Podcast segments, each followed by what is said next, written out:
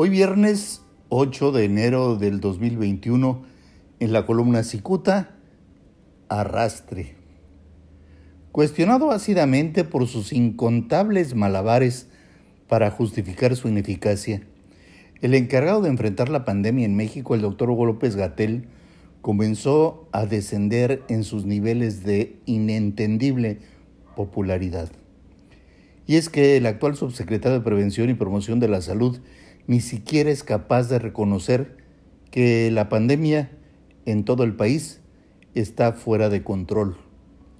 Lejos de aceptarlo y definir un rumbo medianamente creíble, el señor López Gatel se contradice en público y también en privado.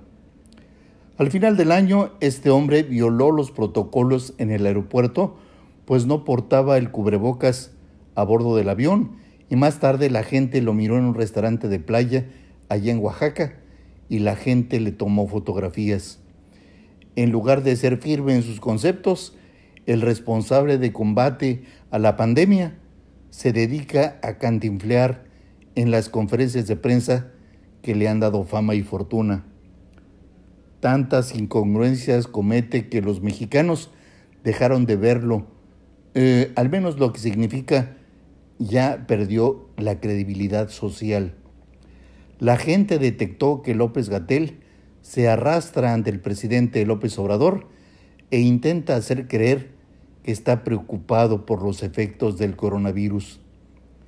Tantos errores ha cometido que un ciudadano común refiere que el entonces presidente Felipe Calderón Hinojosa corrió a López Gatel por su enfermiza ineficacia. Un video que circula en la red la semana pasada compara los enredados argumentos cómicos del fallecido Mario Moreno Cantinflas con las intermitentes frases que el doctor López Gatel pronuncia. En dicho video destacan muchísimas cantinfleadas que este hombre pronuncia, entre ellos la que dijo a mediados de diciembre, donde se refirió a las muertes por coronavirus. Las personas que fallecieron, fallecieron. Eso dijo. Convencido que sus malabares lingüísticos son un éxito, este desquiciado funcionario llegó al punto de considerarse presidenciable.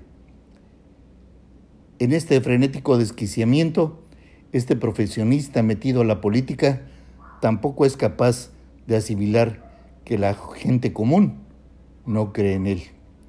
Muchas gracias. Le saluda Jaime Flores.